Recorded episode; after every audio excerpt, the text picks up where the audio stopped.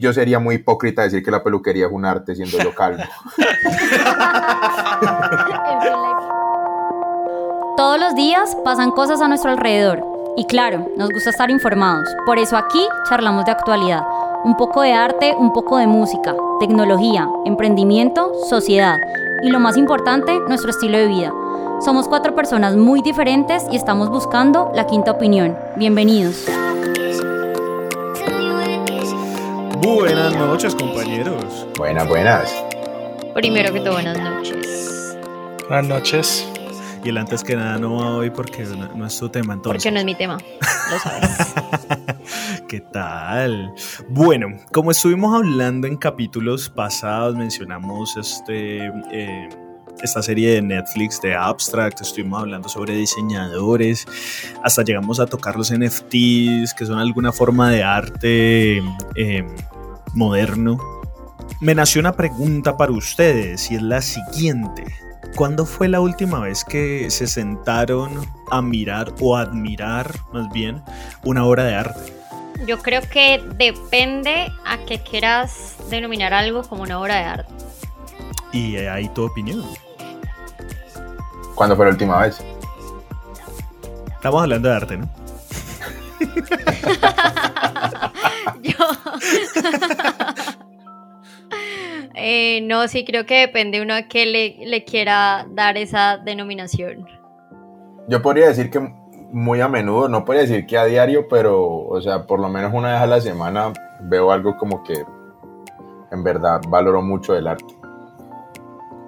Si yo le respondo de primera, primer pensamiento a Pipe, yo diría que por ahí 3, 4 años, porque pienso es la última vez que entré a un museo. Ok, yo les puedo decir que hace, no sé, 15 minutos. Porque yo incluyo la música dentro del arte. Sí, está claro, también. Y hace 15, hace 15 minutos que comenzamos esta llamada estaba escuchándome sendos temas, oye. Oye. oye. Sí, entonces ahí viene muy eh, a colación la pregunta que hacía Cami, es, ¿a qué le vamos a decir arte? Yo diría que el arte como tal se comprende en varias como disciplinas, pero lo que normalmente la gente concibe como arte es más que todo como escultura, pintura, lo que concebimos que uno va a ir a un museo a apreciar, como Cristian lo dijo. Es como lo más común, lo que uno tiene pues como en la mente, pero pues lógicamente la danza, el cine, la literatura hace parte también de, de las bellas artes. Ahora, históricamente hablando, todas las disciplinas están como comprendidas en el desarrollo de la humanidad. Bueno, entonces, ¿qué? ¿Nos va a hacer un repasito histórico o qué? Vamos a hacerlo un poco rápido para que la gente no se nos aburra. Pero Por favor. Listo. Comprendemos el arte desde la prehistoria, el arte rupestre, 25.000 años antes de Cristo. O sea, las pinturitas en las paredes. Sí, exacto. Las cuevas donde empezaron pues las personas a a datar y a mostrar pues lo que ellos veían o interpretaban como, como sus máximas. Después con las piedras empezaron a construir y sacaron lo que creo que comúnmente todo el mundo sabe que es Stonehenge en Inglaterra, si no estoy mal. Si no, lo dejamos por ahí en un post. Correctísimo, sí. Y era como algo donde se empezó a involucrar también la ciencia con el arte, parte de la astronomía. Después pasamos por el arte antiguo, que es lo que viene pues un poquito después, ya algo un poco más elaborado, Mesopotamia, ya como involucrado mucho en la arquitectura, más lo que encuentran los arqueólogos, más de lo que propone un artista actualmente. Pasamos después al arte clásico, eh, ese va desde el 500 antes de Cristo hasta la caída del Imperio Romano, que se divide en dos. El arte clásico se ve de Grecia, todo lo que comprendemos del arte griego y el arte romano. Históricamente Roma se apodera de Grecia y toma parte del arte y lo transforma a lo que después se convierte en el arte romano. Yo creo que, hay que denotar que hasta este momento todo el, el arte era muy esculpido, elementos, eh, sí, más que todo, sí, digamos, el plástico también incluye la, pintura. Pero en este momento creo que ya se empezó a vivir como la pintura fuertemente a la que conocemos hoy en día, porque ya empiezan a haber retratos, ya empieza a haber documentación. Correcto. Y, y, hay algo importante, empieza casi que prácticamente empieza la literatura en esa época. Sí, y la civilización formalmente hablando. Ya ahí entra el arte medieval después de la caída del Imperio Romano y fue muy marcado porque cuando se divide el imperio empiezan a haber muchos tipos de arte que hacen parte como de, que como llegaron con el cristianismo, se, se adaptaron mucho como a, ese dogma o a esa religión y empezaron a, a documentar eso. Entonces viene el arte islámico, bizantino, germánico, romano, gótico y en ese periodo es donde yo digo que se rompe todo y es mi parte favorita de la historia del arte, que es donde entra el arte moderno, que es cuando el humanismo entra en la sociedad y empiezan a no centrarse en los dioses, en la religión para mostrar, porque antes dedicaban todo, era como a las iglesias, a, mostrar pues a los dioses, a las deidades, y ya después pasaron a ver el yo, el humano, el ser. ¿Y ahí fue donde salieron las tortugas ninja? Correcto, el renacimiento. Vení, dato, dato curioso, o para que vayamos hilando podcast ahí cuando hablabas un poco de la parte bizantina, islámica, también eh, empezó la parte eh, árabe, es donde en el capítulo de la música hablaba de que el, ritmo de, que le dio origen a la milonga empezó a esparcirse desde África hasta Europa y, y la parte árabe como para empezar a dar como contextos históricos. Claro, y es arte también, lógicamente.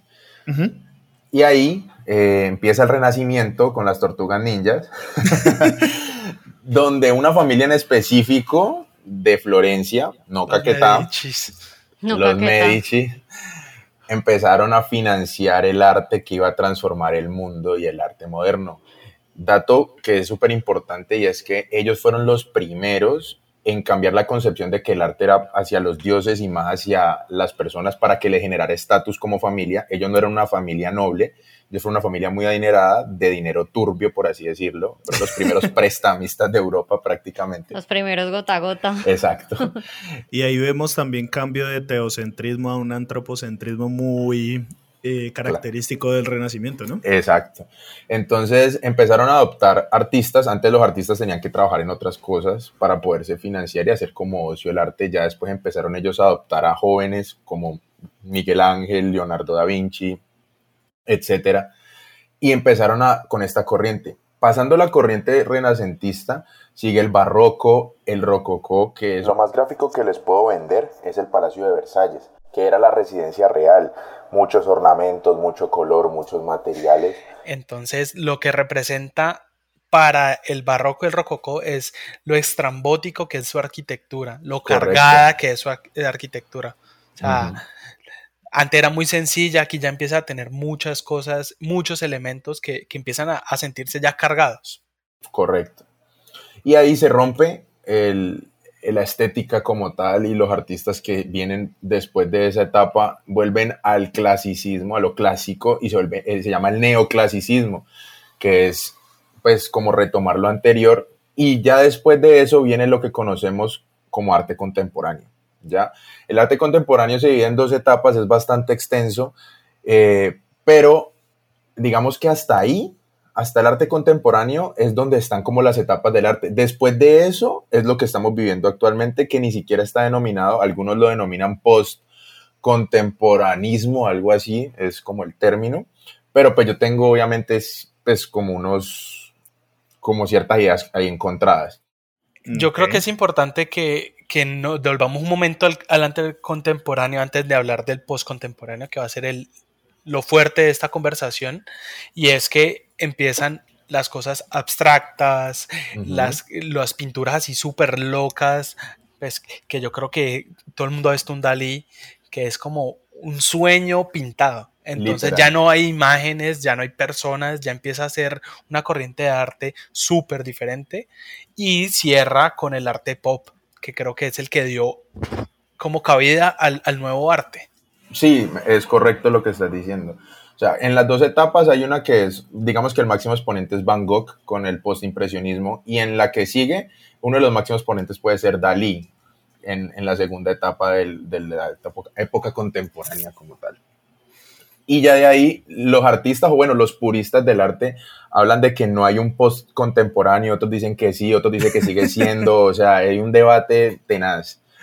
Claro, pues es, es, algo en construcción y no, y no creo que se vaya a dar como un veredicto hasta que se cambie de era, tal vez. Yo creo que ahí lo importante es notar que en algún punto en esta época de lo contemporáneo empezó a verse más aplicado el diseño que el arte.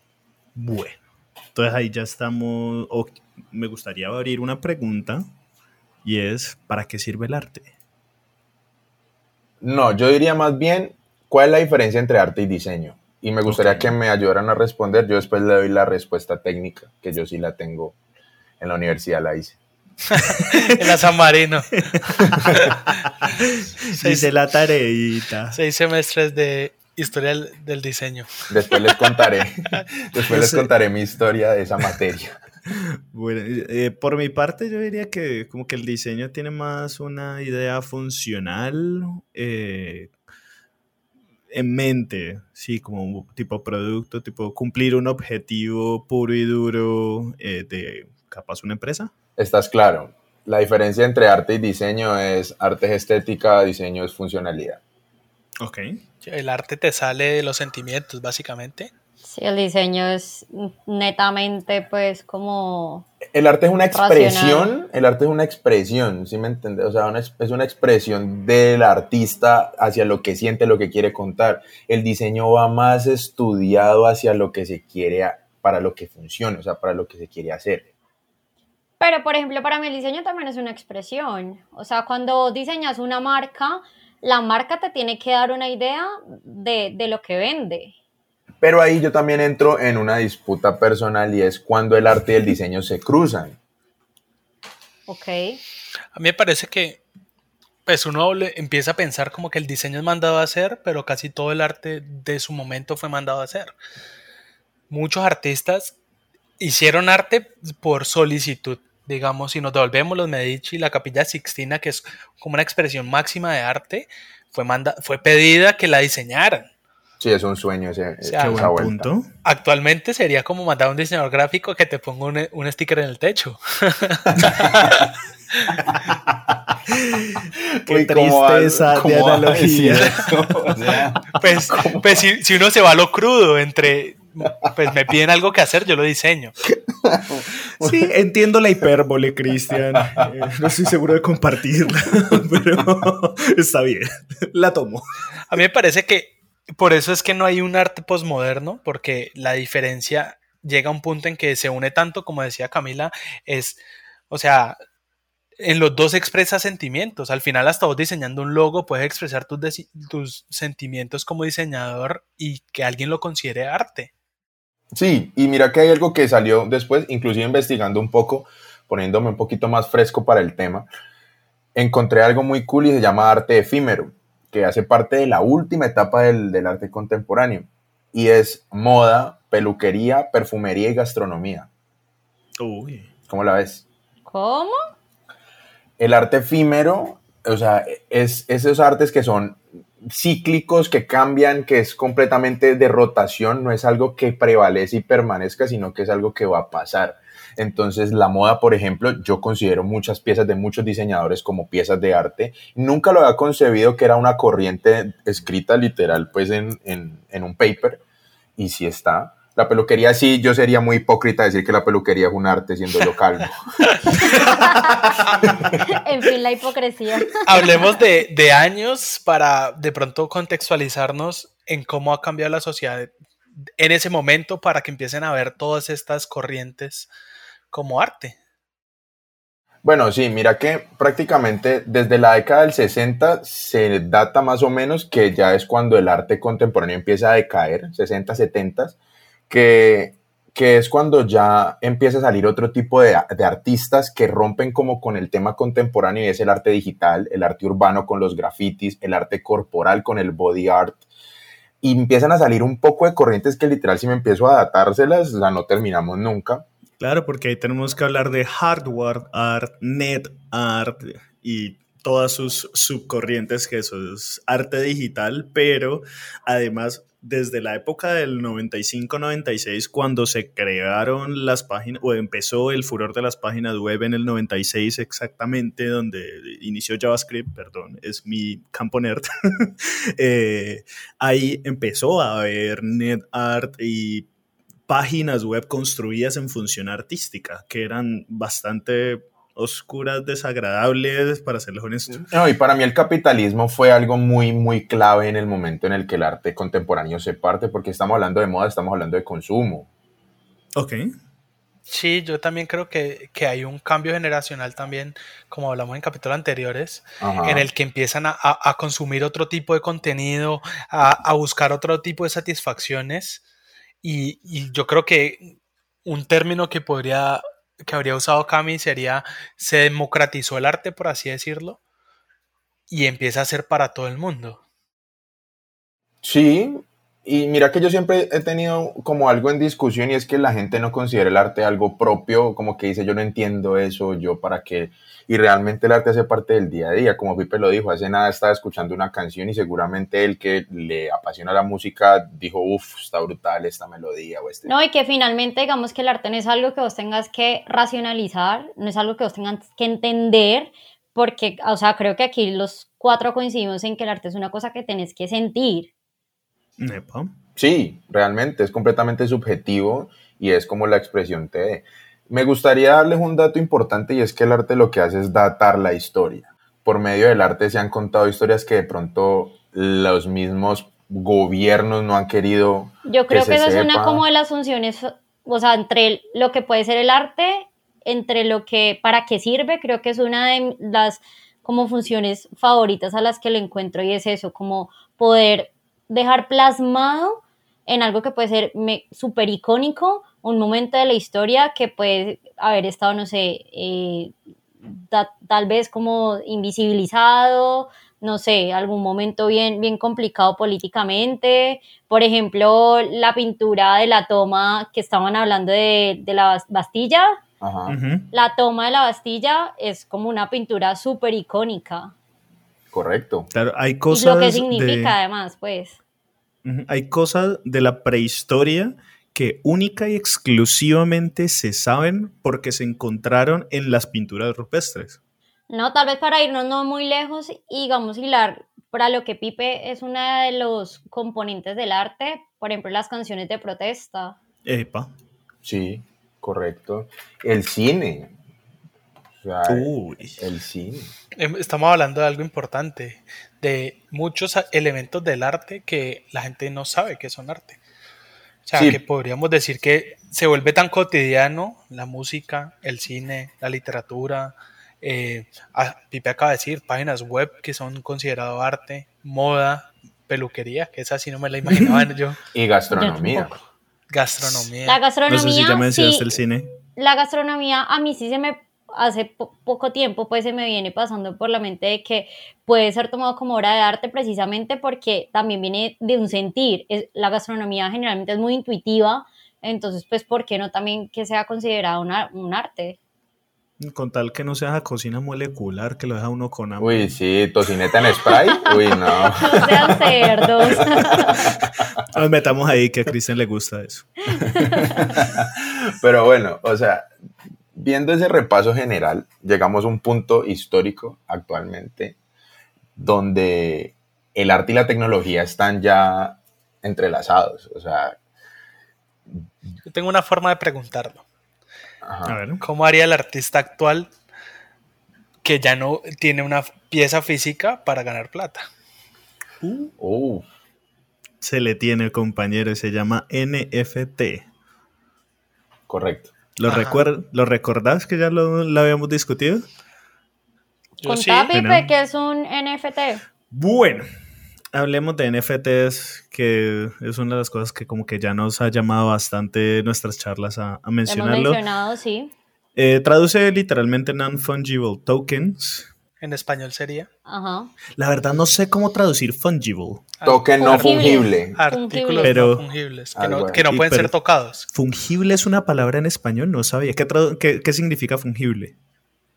Que, o sea, que no son, no son físicos, pues. eh, Un bien fungible es que se consume con el uso. Lo dice Oxford, no yo. Ah, listo, entonces. Muchas gracias, Oxford. entonces, listo. Esto le da todo el sentido a la palabra, la, la verdad. Conozco el concepto, nunca me había preocupado por la definición. Me da culpa, pero muchas gracias, Iván. Eh, la parte técnica de esto son artículos que per se pueden ser susceptibles de ser copiados. Hablo de una imagen, un video, cualquier elemento digital, pero gracias a esta nueva tecnología del blockchain y específicamente implementaciones de él dentro de una, una criptomoneda o un criptoambiente que se llama Ethereum, se volvieron, por decirlo así, autentificables.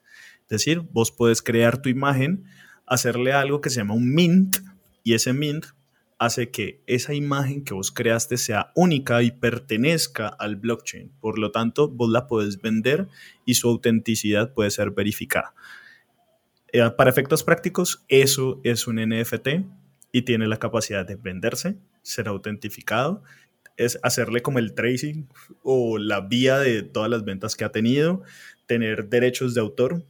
Si se revende, vos puedes pedir regalías sobre eso. Tiene muchas características que... Ve, a mí me queda una duda con, con, con eso y es, Hágale. es, es, o sea, tiene también como una especie como de mm, concepto de subasta, o sea, finalmente cuando vos tenés la pieza, sea lo que sea, y la sacas a la venta, pues finalmente es como al mejor postor. No siempre. O, vos- o vos como, como dueño pues de, de esta pieza puedes ponerle el precio o vas viendo cómo se va. Finalmente es un mercado, vas Es viendo que cómo se un va mercado. Es un vas mercado- viendo cómo se va comportando el mercado y el mercado cómo le va poniendo precio pues a, a esa pieza. Como los tenis. ¿Sí? Eh, sí, o sea, los tenis hacen parte como de los últimos toques de arte, diría yo. Yo creo que podemos hablar de eso, de tenis a dioses, devolviéndonos en, en capítulos para explicarla a Cami. El tenis, el tenis, El tenis. el tenis, el tenis es diseñado por el, el tenis designer. El tenis, el tenis designer. ay, quería hablar de como Andrés López, por favor. en la sopa de letras. En la sopa de letras. Los tenis los diseñan, le ponen un valor, el diseñador tiene su, su par de tenis que, que ya diseñó Físicos. físicos y los vende pues a alguien. Los compra Iván y por tenerlo Iván pues ya empiezan a tener un valor. Entonces si no hacen más de esos tenis, empieza a subir el valor de esos tenis. Porque Sí, solo es hay por la una pieza. autenticidad, sí, es por la autenticidad de la pieza, o sea, eso, eso lo entiendo, lo que pasa es que me da mucho la, la, la impresión de que, de que es como medio subastable, como... Es que, como- es que el, arte, el arte empezó a subastarse y generar ese mercado. ¿Por qué? Pues porque, por ejemplo, después de la Segunda Guerra, se, por lo menos Hitler empezó a robar arte de todos los lugares donde iba llegando y empezó a hacer como su bóveda de arte. Y después de que recuperan mucho, mucho, mucho de esas piezas, entre comillas, quedan sin dueño. O sea, pues obviamente se sabe quién es y todo el tema. Y mucha gente empieza a decir, yo lo quiero, yo lo quiero, ¿cómo así? Yo lo quiero. Y empieza a verse ese auge de las subastas donde ya no solamente subastan cuadros, subastan lo que sea. O sea, hace poquito- Subastaron un banano pegado en la pared con duct tape. Y eso Correcto. me enojó.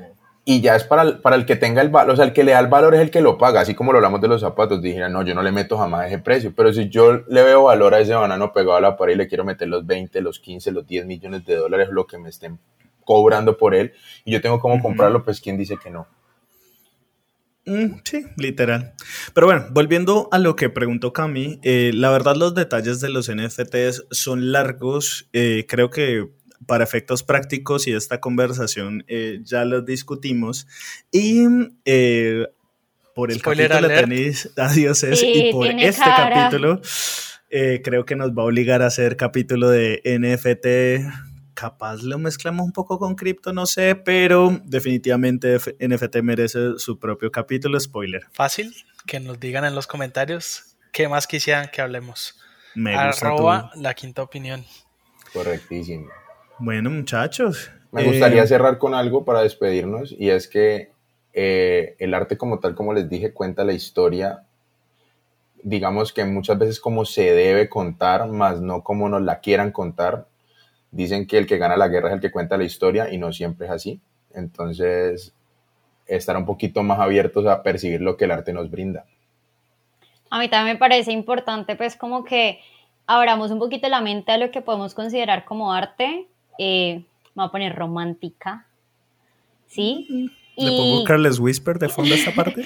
y creo que arte puede ser considerado cualquier cosa, literal. Estamos, podemos, podemos estar hablando de una canción, podemos estar hablando de un libro, podemos estar hablando de una película, podemos estar hablando de un momento que vos, no sé, lo hayas sentido tanto, o tu intuición, o tu sentir lo haya eh, tenido, no sé, eh, tan, tan, tan cerca que sintas que fue un momento perfecto y por qué no eso poder llamarlo arte o poder trasladarlo a ese momento como muchas de muchas obras hemos visto, yo creo, a pinturas que, bueno, finalmente terminan siendo icónicas. Entonces, es abrir también un poquito la mente a lo que podemos llamar como arte y tal vez no sentirnos tan ignorantes en el tema, de decir, mm, no entiendo qué es arte, no, no, no lo percibo, no, no me gusta, no sé qué es, porque realmente pues es que básicamente es lo que se consume día a día en las cosas que son, creo yo, muy personales.